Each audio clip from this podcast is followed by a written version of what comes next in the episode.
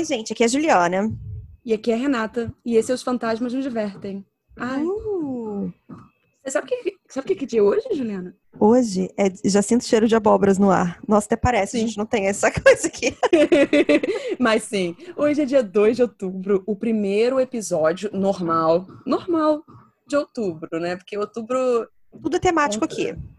é, e traz várias surpresas. Inclusive Hum. amanhã. Espero que vocês estejam prontos para a primeira surpresa. Uhum. É, é, é assim. É, aqui é isso. assim, entendeu? Vocês pedem episódio a mais? Quem sabe não vem. No caso, vem. Vamos anunciar, né, Renata? Não tem como é amanhã. É óbvio, gente. Amanhã Ai, sai o louca. nosso primeiro especial de Halloween. Ele se chama A Maldição das Histórias Assombradas. E sim, se Todos você pensou, sábados. Até dia 31. Olha que bonito. Uh, dia 31 terminando com as histórias do concurso de Aham. Halloween, que né, O concurso já, tá acabamos. fechado, já escolhemos as fechado. histórias. Aquela louca não, a Exatamente. gente nem leu ainda. A gente vai ler porque a gente tá gravando. Não, está fechado do tipo, não recebemos mais histórias. Assim, se vocês querem mandar, a gente guarda, sei lá, pro ano que vem. Mas pra esse não vale. Exatamente. E são sim as histórias do Jezebel. Aquelas famigeradas histórias. E eu já quero pedir desculpas que se vocês estiverem escutando obra, porque tá na minha frente, nas minhas costas, do meu lado, tá em 360 graus aqui na minha vida. Tá me irritando. Mas agora parou pra mim, eu não tô ouvindo mais. Então. Ai, que bom. Mas eu já até deixo avisado, porque senão as pessoas vão dizer que, uh, tão, tô escutando um bater de portas, estou escutando um negócio assim, ainda não sei, sabe? Não, sei. chegou o dia ainda em que vamos poder vender esse podcast como o podcast mais assombrado do Brasil. Estamos de fato esperando. É, com certeza. Mas bom, E- é... que, você vai falar mais alguma coisa? Não, não tenho mais nada pra falar. Só tô feliz Não. que finalmente chegamos a outubro. Finalmente chegou outubro. É, Mas esse ano voou, né? Eu me lembro que ano passado a gente estava gravando as coisas de outubro. Que coisa. Bom, é, esse- peraí, já agora que você falou isso, eu vou ter que falar. O ano voou, mas eu me sinto muito mais desgastada Ah, não, emocionalmente mundo, né, e mentalmente. Isso é porque você ainda não me viu. Quando a gente acabar de gravar isso aqui, que a gente vai ter que ligar a câmera, que você vai ver meu estado hoje. Tá tenso. Ai, muito bom. E agora voltou a obra. Ó, parou. Voltou. Animado, gente, animado. É. É, eu acho que sim, é o som ambiente. Tá É porque na hora hoje. que o cara traz uma maquita, ferra com tudo. Eu acho que a maquita E é o que ele tá fazendo tudo. agora. É. Bom, gente, Hum. é a vida, entendeu? Então vamos lá. O tema de hoje é possessões, e daí eu fui para o nosso grande amigo Reddit. E não é o NoSleep, eu fui para outros subreddits que tem lá, e eu procurei vários relatos pequenos de pessoas diferentes. Então eu Hum. fiz uma compilação. Olha que bonito. Ah, Então, bonito, vai o bonito, primeiro. Gostei disso. O primeiro se chama Eu acho que a minha amiga está possuída por um demônio e aqui está o porquê. E é de Gurba. No início, tudo estava normal. Fomos acampar com um grupo de amigos e ela estava se divertindo normalmente. Isso só apareceu tarde da noite. Eu nunca passei a noite com ela antes, então eu não sabia se isso era algo que acontecia sempre ou algo novo. Mas aí vai. Nós estávamos todos exaustos de ficar andando no calor, então todo mundo caiu rápido no sono. Éramos cinco pessoas em uma barraca gigante. Eu achei que todos já tinham dormido, mas eu comecei a ouvir uns barulhos de batidas. Então abri os olhos e vi no canto do bar... e a vi no canto da barraca, na posição de fazer polichinelos, mas sem pular. Só levantando os braços e batendo palmas muito rápido. Seus braços pareciam dois gravetos de tão duros que eles estavam. Eu cheguei até a pensar, nossa, é só colocar uma camisola branca nela que parece um filme de terror. Mas naquela hora, eu não sabia o quão certa eu estava. Me convenci de que ela só queria liberar uma energia antes de dormir e eu fui tentar dormir. Um pouco depois, eu comecei a ouvir uma risada muito assustadora. Nem parecia que era ela. Eu finalmente acordei e falei algo do tipo: Meu, o que, que é tão engraçado que tá te fazendo rir sozinha no escuro? Mas ela não respondeu. Na verdade, aquela risada mais parecia que era uma mistura de choro e riso. Então eu perguntei: Você está rindo ou chorando? E ela respondeu: As duas coisas, babaca. Ela gritou de uma forma muito intensa.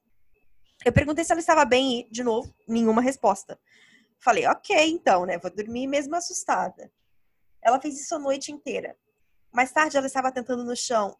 Ela estava deitada no chão se batendo, rindo histericamente e gritando, seus babacas. Estranho, não? No dia seguinte, eu falei para ela que ela tinha me assustado e tentei perguntar o que tinha acontecido. Ela disse, eu acho que eu tinha que tirar algo de mim. E eu fiquei, hum, tá. Estranho, mas ok. Ela apareceu bem durante o dia, na verdade, até a noite cair. Agora, eu vi ela se transformar nesse demônio. Nós estávamos andando casualmente e felizes pelo festival. De repente, ela vira para mim, me olhando intensamente e começa a andar rápido. Eu pensei que algo tivesse acontecido e fui correndo atrás dela. Foi aí que ela me olhou de uma forma que eu nunca vou esquecer. Os cantos dos lábios virados para baixo, os olhos pegando fogo, e ela disse: Eu não estou escutando. Eu não queria perdê-la no meio do festival, porque eu sentia que ela era um perigo para si mesma e para os outros. Então eu corri atrás dela e tentei fazer com que ela se sentasse. Ela começou a rir de novo, uma risada sinistra que se transformou em choro e depois em risada.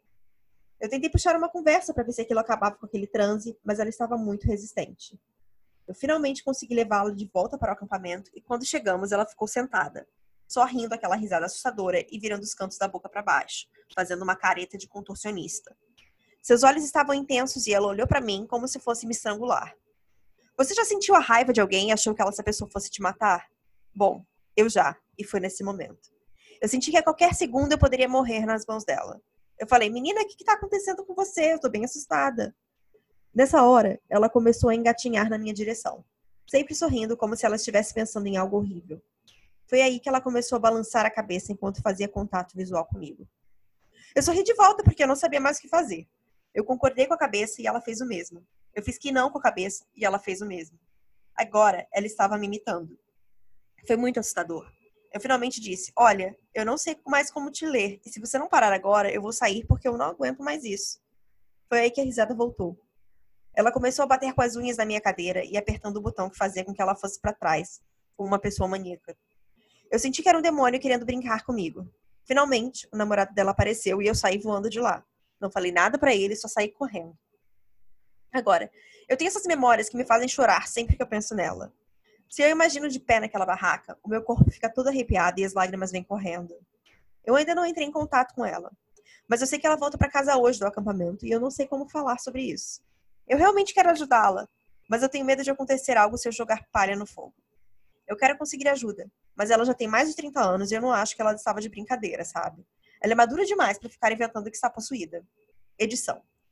Eu esqueci de dizer da hora em que ela examinou seu corpo como se ele fosse novo para ela, checando as pernas e os braços como se ela não os tivesse visto antes. Assustador. Atualização 1. Ela me ligou ontem para ver se eu deixava dormir na minha casa por uns dois dias. Ela disse que precisava se organizar antes de que ela voltasse para a cidade dela.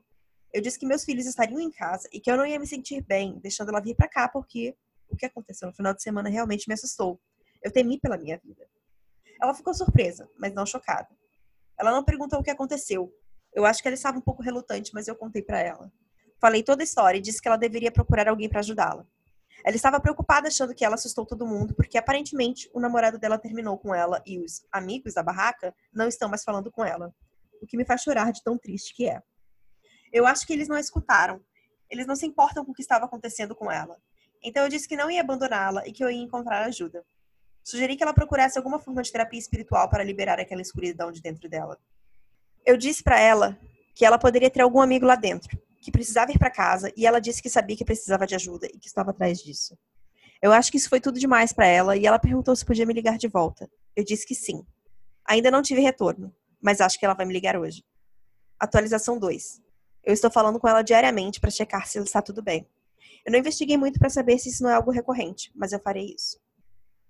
Bom, agora eu vou para a segunda. Que se chama. Eu vou te interromper, tá bom? Tá, eu sei que você estava mutada, não estava? Sim, eu tava mutada por causa da obra. Aham, uhum, eu imaginei, porque eu vi. É. Achei tão silêncio. Eu, eu, ai, eu tive uma crise alérgica também, graças a Deus eu tava mutada, de fato. Ai, nossa, tá, estamos ótimas, então. Deixa, sabe por que eu escolhi essa primeira ah. história? Porque a parte que ela imita ela me lembrou do episódio de Doctor Who, do ah, David Tennant. A segunda se chama Eu Fui Possuído e é por uma pessoa que eu já odeio, porque o nome dele é, ou dela, não me lembro se é homem ou mulher. É Cat Killer 123. Eu não me lembro muito de nada do que aconteceu, mas foi assim. Primeiro, vocês devem saber que eu era um bebê muito calmo. Quando eu tinha dois anos, eu estava deitado na minha cama olhando para o teto. Quando eu comecei a chorar que nem louco. Levantei da cama, comecei a andar em círculos enquanto gritava e chorava de horror. Não era um pesadelo porque eu estava acordado. Também não era birra porque eu estava morrendo de medo. Nada assim tinha acontecido antes. Eu era a única criança na casa. Isso acontecia de algum momento durante a noite até a manhã. Eu só parava na manhã. Eu fiz isso todas as noites, sem parar, por seis meses.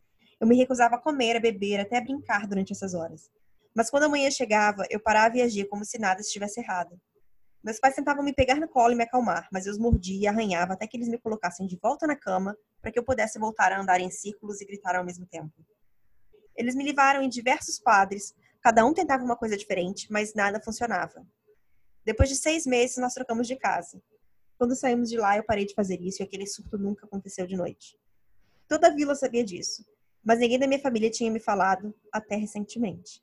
Eles tinham medo de dizer que eu tinha sido possuído quando bebê e isso acabar me deixando mais vulnerável àquela entidade.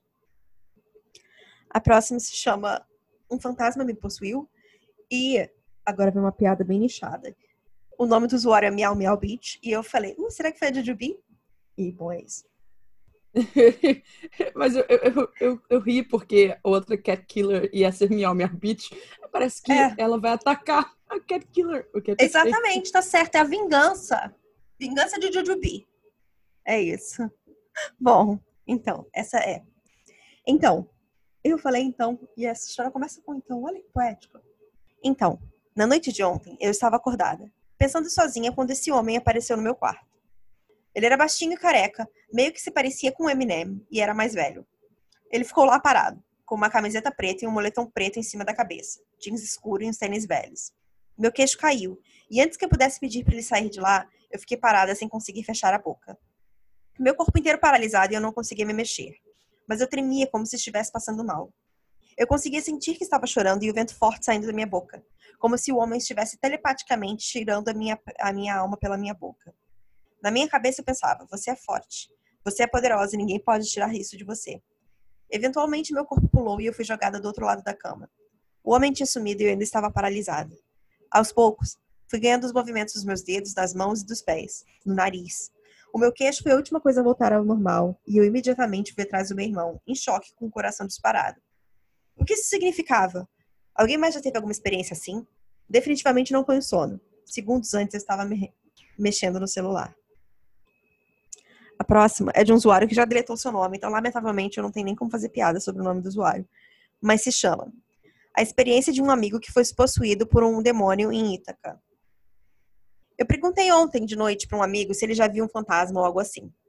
Ele me disse que quando foi para Ítaca, há uns 15 anos atrás, ele, um amigo e duas garotas estavam indo para uma festa. Eles estavam em uma parte do campus que era velha e tinha uma arquitetura meio gótica. Ele queria enfatizar o quão grande era o prédio em que ele estava. Ele me disse que tinha um mural de cortiça em uma parede e era a única coisa pendurada nos 50 metros de parede. Ele disse que enquanto outras pessoas conversavam, ele estava distraído com essa parte do quarto distante, atrás dele que parecia estranhamente escura. Ele ficou encarando. Sentiu o maior frio que ele já tinha sentido em toda a sua vida, e de repente ele ficou paralisado, sem nem conseguir respirar. Ele estava se sentindo sobrecarregado por um sentimento de pavor e terror.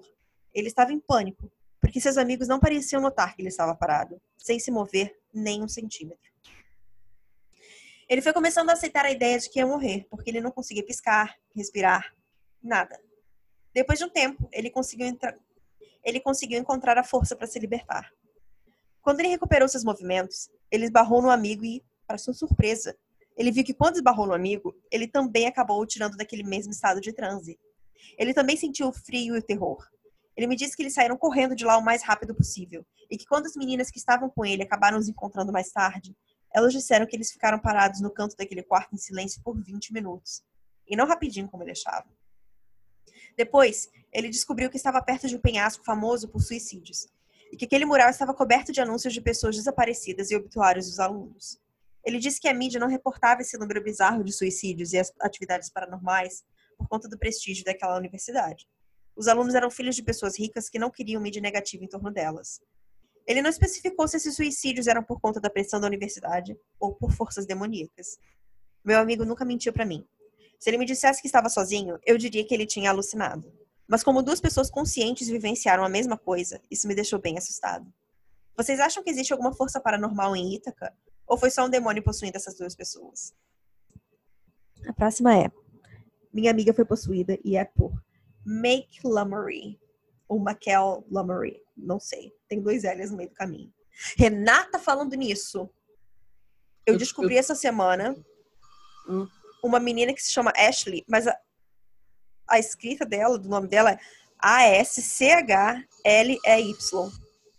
Imaginei que seria tipo Ashley, essas coisas assim. Não, é com C-H, S-C-H. Eu nunca tinha visto isso antes. é só isso, desculpa. Pode voltar para sua obra. Obrigada. Parece até que sou eu que tô aqui quebrando as coisas. Renata é nossa correspondente da obra. Diretamente ah. da obra do meu prédio, ele voltou com a Maquita. Graças a Deus parou, parou agora. É. Daqui a pouco volta. Tá, vamos ler a história da Make Lummery ou da Maquiel Lummery, não sei. Quando eu estava no ensino médio, minha amiga se mudou para uma fazenda. Aquela casa tinha um celeiro e um porão com escadas que não levavam a lugar nenhum. O dono anterior tinha se suicidado no celeiro porque o residente me disse para fazer isso, de acordo com a carta dele.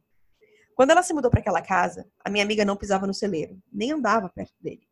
Nós achamos que seria legal fazer uma sessão espírita porque nós éramos jovens e estúpidas. Acendemos velas e tudo mais. Eu estava sentado ao lado da Kate, que morava lá, e de repente, quando nós perguntamos quem estava lá e se essa pessoa podia se apresentar, a Kate apertou a minha mão muito forte. A chama da vela balançou enquanto ela virou a cabeça lentamente em minha direção. Eu nunca vou esquecer do que ela disse. Vamos para o celeiro. Alguém quer falar com a gente. Eu soltei a mão dela e me levantei. Meus outros amigos acenderam as luzes e ela piscou. O que aconteceu? Até hoje ela não consegue se lembrar daquela noite. Uma semana após a nossa sessão, o pai dela foi encontrado no celeiro. Ele tinha dado um tiro em si mesmo e a carta dele dizia: Me desculpe, eu precisava escutar como se algo tivesse dito para fazer isso. Essa é uma história verdadeira e sempre me assusta quando me lembro. É, deixa eu ver se essa minha próxima é a última. Não é a última, não. Tá. A próxima se chama História Verídica. Eu fui possuída por um fantasma no México. Life of Kelso. Um, antes de começar a minha história, eu quero deixar bem claro que nunca tive problemas para dormir na minha vida.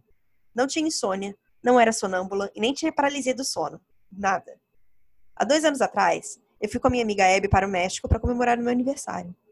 Nós estávamos muito animadas com isso, o tempo estava bom, o hotel era legal e nosso quarto parecia ok. As primeiras horas da viagem foram normais. Jantamos, passeamos, desfizemos as malas. Quando fomos nos preparar para dormir, eu me senti meio ansiosa. Aquela coisa normal de quando viajamos para um novo lugar que você nunca sabe o que pode acontecer. É claro que dormir naquele quarto era diferente, mas eu não achei nada estranho. Me convenci de que era ansiedade do início de viagem, que eu ia me acalmar depois. Fomos dormir, e na primeira parte da noite não me lembro de ter nenhum sonho. Tudo estava preto. O que é estranho, porque eu sempre tenho sonhos e me lembro deles na manhã seguinte. E foi aí que aconteceu. Eu comecei a ter pesadelos. Nele, eu estava deitada na cama, olhando para a cama da Abby do outro lado do quarto, e tinha um menino morto na minha cama. Os olhos dele eram escuros e vazios. Sua pele apodrecia e perto da sua cabeça tinha e parte da sua cabeça parecia machucada. Sua boca estava aberta e ele vinha em minha direção, como se tentasse me dizer algo. Mas, de acordo com a Abby, eu não estava deitada na minha cama tendo pesadelo. Eu estava em pé, em cima da cama dela enquanto eu dormia, em silêncio e a encarando. Ela me perguntou o que eu estava fazendo e eu comecei a gritar. Eu não tenho nenhuma lembrança de estar em cima dela. Acordei do outro lado do quarto, longe das nossas camas e do lado da porta da varanda. Eu estava de costas, chutando e gritando, como se estivesse tentando tirar algo de cima de mim. Quando eu acordei, eu nem percebi quem estava gritando, e foi aí que eu entendi que nós duas gritávamos.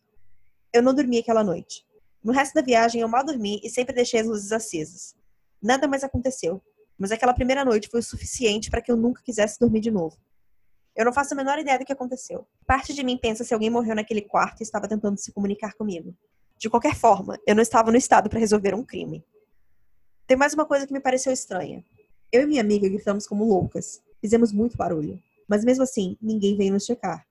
Nós dividimos uma parede com um quarto ao lado e o hotel estava cheio. Mas mesmo assim, ninguém apareceu e ninguém reclamou do nosso barulho. Agora vem a última, que se é, chama... eu quero comentar. Ah, tá. Isso não sei se Nossa, tava... que horror. Imagina, Renata, você paga, no... pra... paga pra dormir no hotel e tem isso. Não, não, eles vão ter que me reembolsar. Eu teria procurado outro hotel na mesma hora, né? Com certeza. Pelo amor de Deus. Você já foi em hotel que parece assombrado? Às vezes eu não gosto de ficar em hotel. Eu não gosto de ficar em hotel sozinha, me dá agonia. Uh, assim, eu já fui em alguns hotéis e eu não sei se eles pareciam. Não tinha aquela cara de uh, assombrado. Alguns, assim, eu não me lembro de nada muito assim. Mas foi só aquele hostel que eu fiquei quando fui Ah, o de Dublin. Eu, é. é, exatamente que eu senti os meus bracinhos se arrepiando. Ah, o seu rosto era antigo? A parte de baixo dele era. A parte de cima, não. Hum. A parte onde a gente deixava as malas e afins, ela, ela era bem estranha, na verdade. Bem escura, meio assim, úmido e afins. Ah, era ah, sim. Era meu hotel em Dublin, foi de boa. Você fica sempre preocupada, né? Ainda mais em cidades assim com tanta história triste. Uhum. Bom, a última se chama Eu acredito que o meu amigo foi possuído e é por Pel. Em fevereiro de 2015, eu conheci um garoto em um show. Para proteger a sua identidade, vou chamá-lo de Ryan. Nós começamos a sair todos os finais de semana e cerca de um mês depois eu deixei ele dormir uma noite na minha casa. Ele acordou em pânico e disse que estava tendo uma paralisia do sono e que viu um homem na minha porta pedindo para falar comigo. Ele me disse que ocasionalmente tinha paralisia do sono, então eu não pensei muito sobre isso. Mas a história não acaba aí. Como ele morava longe, ele ficava na minha casa todos os finais de semana. No seu aniversário de 21 anos, nós fizemos uma festinha para ele. Por volta de duas da manhã, a festa estava dividida entre o meu porão, onde assistimos um filme, e o lado de fora, onde umas pessoas estavam bebendo. Na metade do filme, minha irmã desceu para me dizer que o Ryan estava chorando no banheiro. Eu fui lá, sentei no chão com ele para acalmá-lo. Ele estava uma bagunça e mal conseguia me dizer por que ele estava chorando. Eu coloquei um braço em volta dos seus ombros e esperei ele se acalmar. Uma hora se passou e eu disse que o colocaria na cama e que ele ia se sentir melhor na manhã seguinte. Descemos as escadas e ele gritou. Eu perguntei se ele queria as luzes apagadas e ele disse que sim. Quando eu estava fechando a porta, eu consegui ouvir ele se levantando. Eu me virei e ele estava em cima da cama, encarando a parede com a cara mais apavorada do mundo. Eu perguntei se tudo estava bem e o seu rosto se contorceu de raiva. Ele me olhou e começou a rosnar. Eu fiquei confuso, já que isso não era normal. Ele era bem tímido, envergonhado, falava baixo. Não era o tipo de implicar com os outros assim. Eu pensei que a única explicação era que ele estava bêbado. E foi aí que ele tentou me socar. Eu achei que ele estivesse brigando e eu empurrei na cama. Foi aí que ele começou a gritar em uma voz grossa. Eu sabia que tinha algo muito errado. Tentei segurá-lo para que ele não se machucasse. Meu amigo Joe ouviu os barulhos e veio correndo. Pedi para ele chamar a minha irmã e ele sentia que algo estava errado pela minha cara. Ela e todas as outras pessoas entraram no quarto. Ryan estava gritando e me batendo. Quatro homens fortes tentaram segurar os seus braços e pernas para que ele parasse. Ele era um garoto pequeno, não devia ser muito difícil de segurá-lo, mas de alguma forma ele tinha força suficiente para jogar todos do outro lado do quarto. Foi aí que ele começou a falar em outra língua. Ele sabe falar espanhol, mas eu tenho certeza absoluta de que aquilo não era espanhol. A voz dele parecia exatamente a voz de demônios em filmes. Eu fiquei tão assustado que comecei a chorar. Ele se movia de uma forma nem um pouco natural e às vezes parecia que nem estava respirando. De tantos e tantos minutos, o rosto dele voltava ao normal. Ele me olhava e pedia por ajuda em sua voz normal. Mas daí seu rosto voltava a ter aquele olhar sinistro e ele gritava naquela outra língua. Isso continuou por cerca de uma hora. Ele chegou a tentar morder pessoas. Nós o levamos para o hospital. Foi mais uma hora para conseguir colocar ele no carro e ir para emergência. A equipe veio com uma maca e o levou para dentro. Eles não me deixaram entrar no carro com ele. Então eu fiquei sentado na sala de espera por 45 minutos até a enfermeira aparecer e dizer que Ryan não parava de perguntar por mim e me deixar entrar. Quando eu cheguei no quarto, eu sentei na cadeira e que ele sentei na cadeira e ele estava deitado. Eu perguntei como ele se sentia e nós começamos a ter uma conversa normal. Enquanto ele falava comigo por um breve segundo, o seu rosto voltou a ter aquela imagem assustadora e ele soltava um rugido. Depois falava normal, como se nada tivesse acontecido. Em um momento, ele olhou para o canto do quarto e falou com alguém. Quando eu perguntei quem era, ele disse um nome estranho que eu não consigo me lembrar. Depois desse dia, tudo pareceu normal por um bom tempo. Eu racionalizei, dizendo que ele estava muito bêbado, mas agora eu não tenho tanta certeza. Eu estava no meu porão com ele e outros dois amigos. Estávamos vendo Netflix e conversando. De repente, nós vimos o controle remoto se mexendo sozinho na mesa.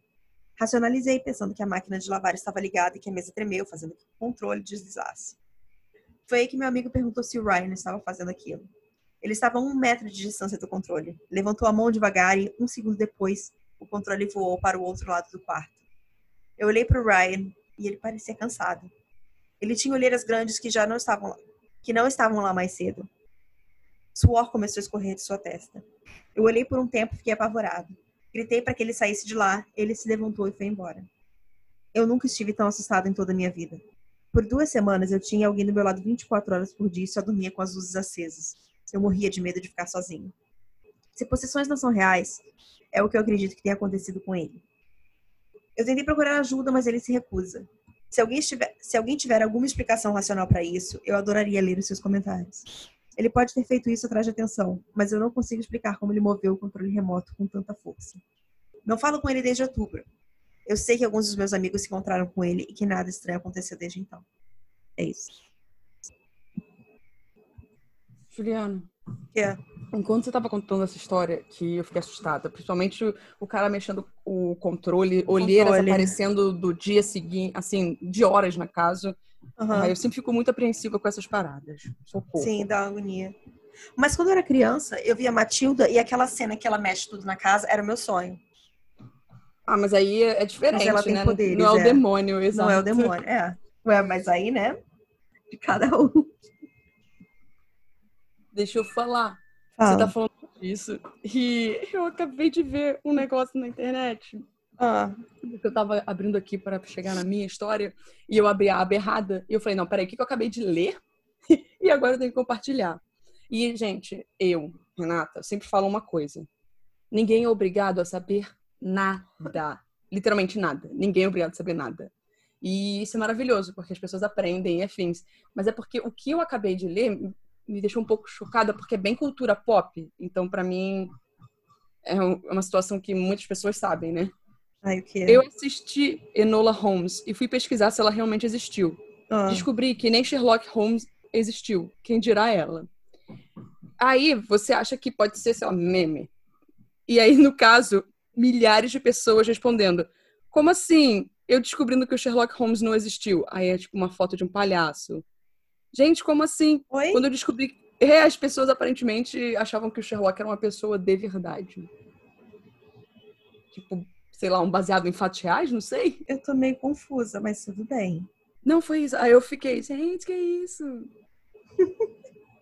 Aí o pessoal, gente, se vocês acham que o Sherlock foi real, imagina o Poirot da Agatha É, Christie, que teve até obituário tipo, no jornal. O Conan O'Doyle, sabe, fez o quê? Ele se inspirou no cara ali que se chamava Sherlock Holmes e tinha essa vida, mas ninguém sabia até agora, entendeu? Só Foi engraçado, eu achei engraçado. meio confusa.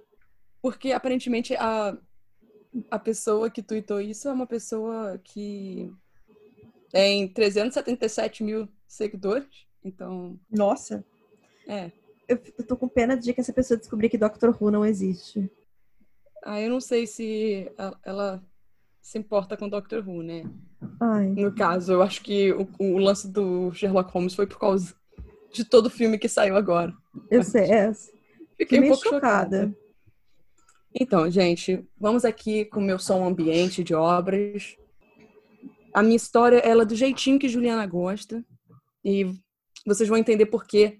Porque já virou um tema bem recorrente nos últimos episódios desse podcast. O nome da história é Eu fui possuído depois de comer uma tigela de ramen picante. E é do White Rabbit. Eu estou possuído depois de comer um, um ramen picante de um restaurante de ramen suspeito na cidade. Eu queria dizer que estou brincando, mas meu final de semana foi um inferno e alguém precisa me dizer como posso fazer isso parar. Eu estava andando pela cidade depois do trabalho, um turno bom e fácil de uma sexta-feira que acabou às cinco da tarde. Não estava com pressa de retornar ao meu apartamento de um quarto e decidi passear e arrumar algo para comer, evitando a hora do rush para pegar um trem menos cheio no caminho para casa. E aqui eu já pauso para dizer só uma coisa, que eu não tenho muitas pausas nessa história de fato não. Mas é que quando ele fala que tipo, ele estava andando pela cidade, que ele, na cidade afins, é uma situação que me lembra um caso que as pessoas aqui no Rio, elas falam vamos para a cidade, que é quando a gente fala que está indo para o centro. Aham. E algumas pessoas descobriram depois no Twitter. Gente, só, eu quero só parar um minuto, tá? Teve uma batida sim, e essa batida é na casa da Renata. Eu já deixei claro que o meu som ambiente é só é, fica tranquilo, gente. Eu estou sendo assombrada por obra. Só isso. Ah, isso é uma assombração mesmo. É, e aí, eu- o pessoal no Twitter estava descobrindo que em outros lugares no Brasil, as pessoas também falam isso de que estamos indo para a cidade quando elas se referem Uhum. a estar indo ao centro. Sim. que, gente, isso não é uma coisa só brasileira, isso na verdade é uma coisa mundial. As pessoas no mundo todo falam que estão indo para the city, para a cidade, quando elas estão indo Tchau, pro centro mesmo, pro é, exatamente. tchau. É isso. Eu ia falar que eu, eu, eu não entendi, eu achei engraçado que tipo, ele ficou assustado, que ficou assombrado depois de comer o, o, o ramen de um restaurante Hum. suspeito. Uhum. Você já espera alguma você- coisa ruim de um restaurante suspeito, né? Pelo menos uma Ah, mas é que você vai entender, é que você vai entender. Você vai Tá. entender por quê. Nenhuma das lojas próximas ao meu trabalho pareciam interessantes para mim, e comecei a caminhar pela rua, esperando que algo chamasse a atenção dos meus olhos. Na verdade, eu não precisei andar muito até que parei no meio da calçada, onde a fachada de uma loja acabou prendendo minha atenção. Fiquei encarando o restaurante de ramen muito confuso. Existia um número de motivos por que ele se destacava de tudo. Primeiro é que eu nunca o tinha visto antes, estava apenas a alguns blocos de distância da rua do meu trabalho. Como eu já trabalhava naquela área há 10 anos, eu conhecia todos os pontos de comida em um raio de 8 quilômetros, e esse não era um deles. O segundo é que ele parecia um pouquinho acabado para essa área. Estava um pouco degradado, como se estivesse ali há anos e não apenas um dia. Sua localização estava confortavelmente no meio de dois prédios, que eu acredito um dia ter sido um pequeno beco entre eles, com uma placa informando o nome Ghost Ramen, traduzindo Ramen Fantasma, em letras vermelhas e com as pernas de uns banquinhos aparecendo entre as bandeiras pretas e vermelhas que ficavam na entrada. Era estranhamente charmoso. As cores e a decoração de madeira me lembravam um navio pirata eu estava parado do outro lado da rua, só analisando, intrigado por alguns minutos. Bati meus dedos no meu celular, que estava no bolso, decidindo se eu ia olhar o restaurante para ver se as avaliações dele eram boas ou se ao menos ele aparecia no mapa. Acabei tomando uma decisão. Deixei de lado essas ideias e apenas andei até o sinal para atravessar e fui até lá conferir. Fiquei um momento parado do lado de fora antes de passar pelas bandeiras e sentar em um dos banquinhos. Não tinha nada a perder já que não estava preocupado com o horário de almoço, e eu gostava suficientemente de ramen para dar uma experimentada. Olhei ao redor da loja, investigando visualmente o espaço. Ele parecia um pouco melhor por dentro, com objetos quase novos de aço inoxidável e uma bela bancada de madeira lisa. A placa de madeira do lado de fora estava significantemente rachada, mas eu estava começando a achar que era uma escolha de design. No início, não havia ninguém atrás do balcão. Mas antes que eu pudesse pensar em abrir a boca, escutei som de uma panela ou uma tigela batendo contra alguma coisa na parte de trás. E após alguns momentos, um homem apareceu. Ele sorriu e se curvou um pouco para mim. Eu balancei a cabeça de volta com um sorriso hesitante, mas interessada, na esperança de conseguir algum ramen de fato autêntico e talvez ter um novo local para almoçar tão perto do trabalho. Ele disse perfeitamente: Seja bem-vindo. Aqui está o menu. O especial de hoje é o nosso incrível Ghost Ramen. Ele disse feliz e animado. Balancei a cabeça devagar, aceitando o menu que me foi entregue. Tinham poucos itens nele, mas para um restaurante especializado, eu não estava surpreso. Rapidamente coloquei o menu para baixo e com um sorriso dei de ombros. Você definitivamente está me deixando curioso com o Ghost Ramen. O que vem nele? Por que ele é chamado de Ghost Ramen? Ele sorriu, claramente animado em responder. Ah, sim. É nossa especialidade aqui no Ghost Ramen. E claro que amaria se você experimentasse. Nós o chamamos assim porque colocamos um pingo de nosso próprio molho caseiro de pimentas fantasmas no caldo. Também acompanha porco, ovo e uma variedade de vegetais de acompanhamento. Quando você pede, eles aparecem tão rápido no seu estômago que você imaginaria ser um fantasma. Ele sussurrou dramaticamente. Eu gosto que eu sussurrei dramaticamente aqui falando isso, só que não. É, eu esqueço que tem essas é coisas. É isso que eu ia falar. Ai, mas eu também. Não tem problema. A energia dele era contagiante. E eu acabei soltando uma risada com a piada piegas dele. Eu gosto de comida apimentada. Então, eu vou aceitar uma tigela de Ghost Ramen, por favor. Eu sorri, colocando o menu de lado. Sim, gente, é, pimenta fantasma existe. É uma das pimentas, assim, mais fortes. É a mais forte do mundo, não é?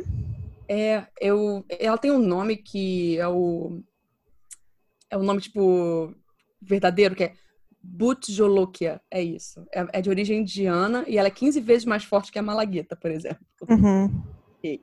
Então, é, é isso. Excelente. Só vai demorar alguns minutos. Ele se curvou um pouco e saiu para trabalhar, entrando na cozinha. Eu observei enquanto ele fazia suas coisas, com o caldo já no fogão. Ele colocou um macarrão fresco em uma outra panela para cozinhar e então pegou diversos ingredientes que eu presumi serem para os acompanhamentos. Eu estava muito empolgado para experimentar. A loja estava com um cheiro delicioso no ar e eu estava ficando com tanta fome que pensei que a qualquer momento começaria a babar. Eventualmente ele retornou e deixou aquela tigela com ramen fumegante na minha frente. Tinha um cheiro dos deuses e eu comi como se estivesse faminta. Se tivesse outros clientes além de mim, eles pensariam que tinha algo terrivelmente errado comigo. Só de pensar naquele ramen, eu fico com vontade de chorar. Dizer que era delicioso não faria jus ao verdadeiro sabor. O porco era manteigado e macio, derretia na minha boca. Pedaços de cebolinhas, deliciosos brotos de bambu ao dente e algas. O ovo estava perfeitamente cozido, dentro do caldo e fatiado lindamente. O caldo era tão apimentado que lágrimas estavam caindo dos meus olhos. Era leve e descia pela minha garganta como se fosse água. Eu queria nadar dele, mergulhar nele. Tão oleoso, morno e reconfortante. Era uma experiência religiosa. E assim do nada tinha acabado. Eu olhei para minha tigela vazia. Meu rosto tinha marcas de lágrimas, mas meus lábios estavam abertos em um enorme sorriso que combinava com o do dono do restaurante. Com minha boca e minha garganta várias e várias não vazias, Renata, que isso? Com minha boca e minha garganta vazias e queimando, eu peguei minha carteira para pagar. O homem balançou sua cabeça, um sorriso suave, mas um olhar que eu não conseguia entender muito bem. Não se preocupe com isso, meu amigo. Poucos conseguem aguentar, mas você parece ter apreciado verdadeiramente essa experiência. Eu estou realizado apenas de saber que você acabou de ter a melhor refeição que terá até o resto de sua vida. Era um pouco presunçoso e estranhamente falado, mas em meu delírio eu concordei com todo o meu coração com o que ele disse. Obrigado, eu murmurei agradecido, levantando do meu banquinho e abrindo a bandeira para sair. Eu olhei novamente para dizer adeus e minhas palavras morreram em minha ardente língua. Eu estava olhando para um beco vazio. Uma das minhas mãos estava na minha frente e a bandeira não estava mais nela. Eu estava sonolento, confuso e emocionado. Não chorei de novo, mas fiquei parado lá, pasmado pelo que pareceu uma eternidade, tentando processar o que tinha acabado de vivenciar e tentar encaixar aquilo dentro de uma lógica. Eu ainda estava cheio. Minha boca e garganta ainda queimavam e estavam dormentes do ramen. Eu queria muito uma água, mas eu esqueci de pedir ao homem um pouco antes de sair. Eu tinha prova de que havia comido, mas zero explicações sobre como o lugar desapareceu. Como algum tipo de truque de mágica insano. O homem e sua vendinha simplesmente surgiram e desapareceram.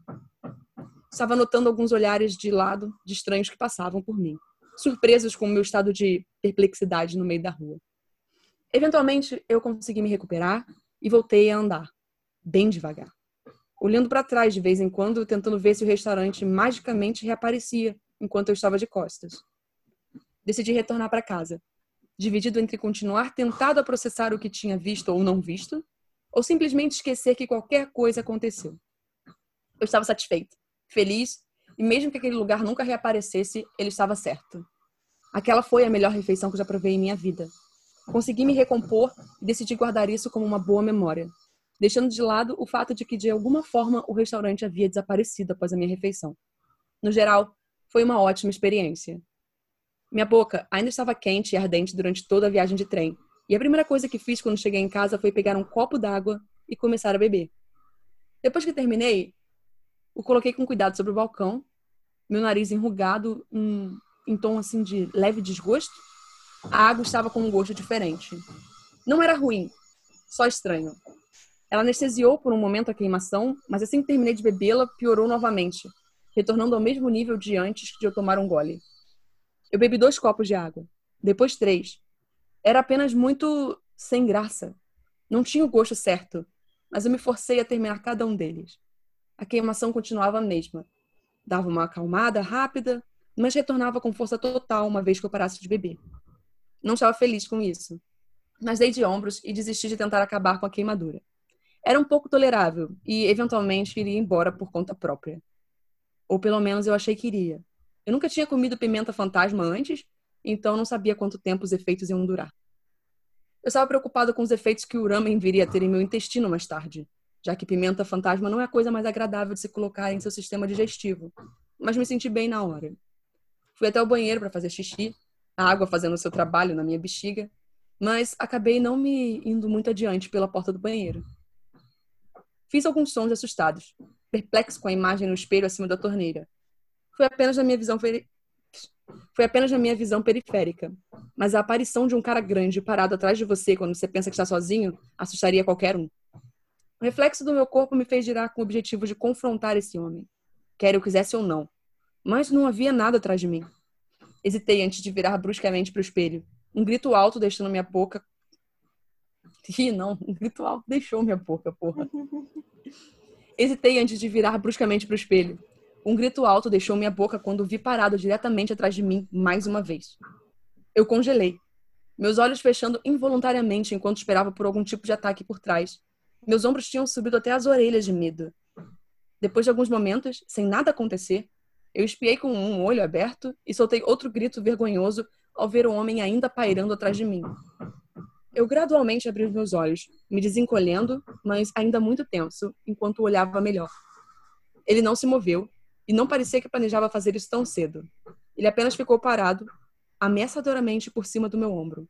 Com uma demora, eu percebi que era o homem do restaurante de ramen, mas ele parecia incrivelmente diferente. Um sorriso louco e distorcia. Renata. Um sorriso louco e distorcido se abria por seu rosto. Sua cabeça estava inclinada para trás em tom de desdém. Seus olhos estavam brilhantes e vermelhos, praticamente brilhando sobre as fortes luzes do banheiro. Bafuradas de vapor saíam de seu nariz com cada respiração deliberada. Eu podia sentir isso na minha nuca e me contorci, mas não conseguia me livrar. Eu não conseguia escapar dele, não importa o quanto eu tentasse. Era como quando alguém colocava algo nas suas costas, mais longe do seu alcance. Eu não ousava tocar nele, mesmo que não pudesse vê-lo. Quem sabe que tipo de reação isso poderia acabar desencadeando? Ele parecia estar grudado nas minhas costas de alguma forma. Se eu virasse minhas costas para o espelho, mas olhasse por cima do ombro, eu conseguia ver suas costas no espelho, o avental amarrado com um laço em volta da cintura e meu próprio rosto aparecendo. Agora, se eu olhasse diretamente por trás do ombro, em vez de no espelho, eu não conseguia enxergá-lo. Há dias tento falar com ele, mas ele nunca responde. A única vez que ele muda a postura ou a expressão é quando estou comendo. Eu tirei o lençol de um espelho no domingo para fazer uma rápida experiência com ele, porque eu notei que a sensação de sua respiração pesada no meu pescoço desaparecia momentaneamente sempre que eu tentava comer ou beber qualquer coisa. Eu cobri meus espelhos depois do primeiro dia, porque, mesmo que ele nunca tenha me machucado, eu não queria ficar lembrando do meu atual passageiro de ombros. Quando eu como, ele parece voltar aos poucos a agir como o dono da loja que conheci na rua, um homem mais feliz e agradável. Ele ainda se recusa a falar comigo, mas me olha de forma aterrorizante se eu passar minha refeição. Não demora muito para que a versão ameaçadora e de olhos vermelhos retorne quando eu paro de comer. Comidas e bebidas variam de decepcionantes a terríveis. Quanto mais forte o sabor, bom ou ruim, mais eu tenho vontade de vomitar. A queimação na minha boca e a garganta não piorou, mas elas também se recusam a ir embora. É como alguém segurando uma xícara vazia. Independente do peso, eventualmente o tempo cansa a pessoa. Estou lentamente esquecendo o sabor de qualquer outra coisa. Tudo que eu quero é outra tigela de Ghost Ramen. A respiração dele é como aquela tortura chinesa de água, gotas d'água em sua testa em intervalos específicos. É uma respiração lenta e constante que vai para o meu pescoço e envia arrepios horríveis pela minha espinha. Eles não deveriam chamar de pimenta... Eles não deveriam chamar de pimenta fantasma. Deveriam chamar de pimenta do demônio. Só passou alguns dias, mas eu estou rapidamente enlouquecendo. Por favor, alguém me ajuda. É isso, Juliano. O pior. é, então, eu tava quieta, né? Também porque, como eu já tinha imaginado que era alguém no ombro de alguém, eu falei, vou ficar quieta, não vou falar nada. Era isso mesmo. Eu sei que você gosta desse tipo de coisa, e por gostar, eu sei que é, não gosta. É, favor. É, favor. Sim. Mas sério, quando eu vi essa história, eu falei, ai meu Deus, ela é maravilhosa! Vou lê-la. É, não, é, claro. Você, Renata, você aceitaria comer a melhor comida do mundo e ganhar uma sobração? Depende. É, é, o que acontece? Ele nunca mais vai conseguir comer nada. É. Porque ele não sente mais o gosto das coisas de fato serem boas ou não. Pois é. Se o cara quiser ficar só no meu ombro, sem fazer nada, tipo assim, tá só ali, ó, só ali, mas eu continuo comendo tranquilo, até que, olha, ok. Entende? Ah, Dá pra negociar. Um, peso aí, eu não sei, né? É, você tem que viver que nem ele, tampando os espelhos para não saber que tem alguém de fato, não ficar lembrando disso todo Mas você sabe, não tem como esquecer. Esse é o problema. Para mim, era só fechar o olho que um, eventualmente uma hora esse homem ia me matar. Mas eu não acho que seja o intuito dele. é só tornar a sua experiência na Terra uma das mais. É. Pois é, que legal. Que cara legal. Muito bacana. Então, gente, vocês já comeram um ramen amaldiçoado? Vocês têm histórias Uma de coxinha. possessões? Deixa eu pensar. Uma coxinha. pensar É uma coisa muito BR. É. Um empadão. Um empadão de frango. Um pastel de queijo na feira, sabe? Um cuscuz. Dependendo da região que você é do Brasil, pode ser qualquer É. tipo de. Entendeu? Tem de Então, tudo, sim. é. Exato. Conta pra gente qualquer história que vocês viveram. Manda pra fantasmasnosdivertem.gmail.com. E é isso. Esperamos que vocês tenham gostado do nosso primeiro episódio de outubro. Uhum. E que tenham muitos mais. Spookytober. Ai, Viu, Renata? Eu acabei de pensar em outro trocadilho em inglês. Tem vários trocadilhos em inglês. sacanagem. Então, até o próximo episódio. tchau, tchau. Tchau. Uh!